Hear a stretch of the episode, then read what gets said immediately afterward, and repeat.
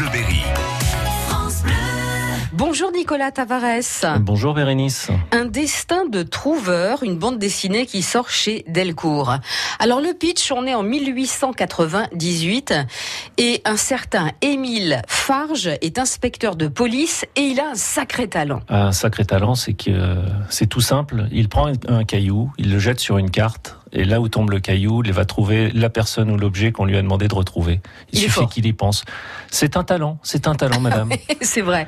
Alors, c'est un talent qui va faire des envieux. Tout à fait, parce que en fait, on se retrouve au cœur d'une euh, d'une aventure euh, dans laquelle la pieuvre, une organisation mafieuse euh, dirigée par la bouche, euh, s'est fait attaquer par un autre gang qui a enlevé la femme et la fille de la bouche.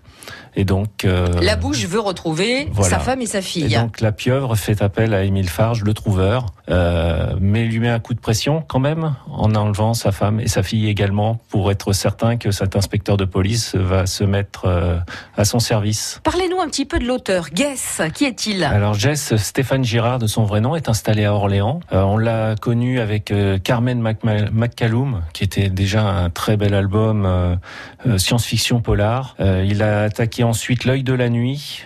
C'était un projet qui marquait déjà le virage vers l'heroic fantasy à la française. Et là, euh, il a lancé en 2017-2018 Les Contes de la pieuvre avec un, un premier opus qui s'appelait La malédiction de Gustave Babel et qui avait frappé un très grand coup. On, on était déjà dans, le, dans un petit chef-d'œuvre. Alors, il aime bien les personnages, hein, comme ça, qui sont tous dotés de talents euh, différents. Ah là, vous, vous, en avez plein. Vous avez la bouche, euh, le, le patron de la pieuvre. Il y a la femme du trouveur, Léonie. Il y a la bête il y a toute une, gamme de, personnages fantastiques et qui donne à cette, euh, BD un côté, euh, un côté étrange, mais passionnant, vraiment passionnant. Un destin de trouveur, vous dites que c'est bah, un petit chef-d'œuvre. Hein ah oui, n'ayons pas peur des mots. On, y est, on est, en, on est, en, plein dedans. C'est le coup de cœur, le vrai coup de cœur. Euh, mais on savait que Jess était capable de ce genre de choses et là, il atteint des sommets euh, fantastiques. C'est le cas de le dire. Et en plus, euh, on en a pour son argent puisque Delcourt a sorti un album qui fait 224 pages. Ah oui, effectivement.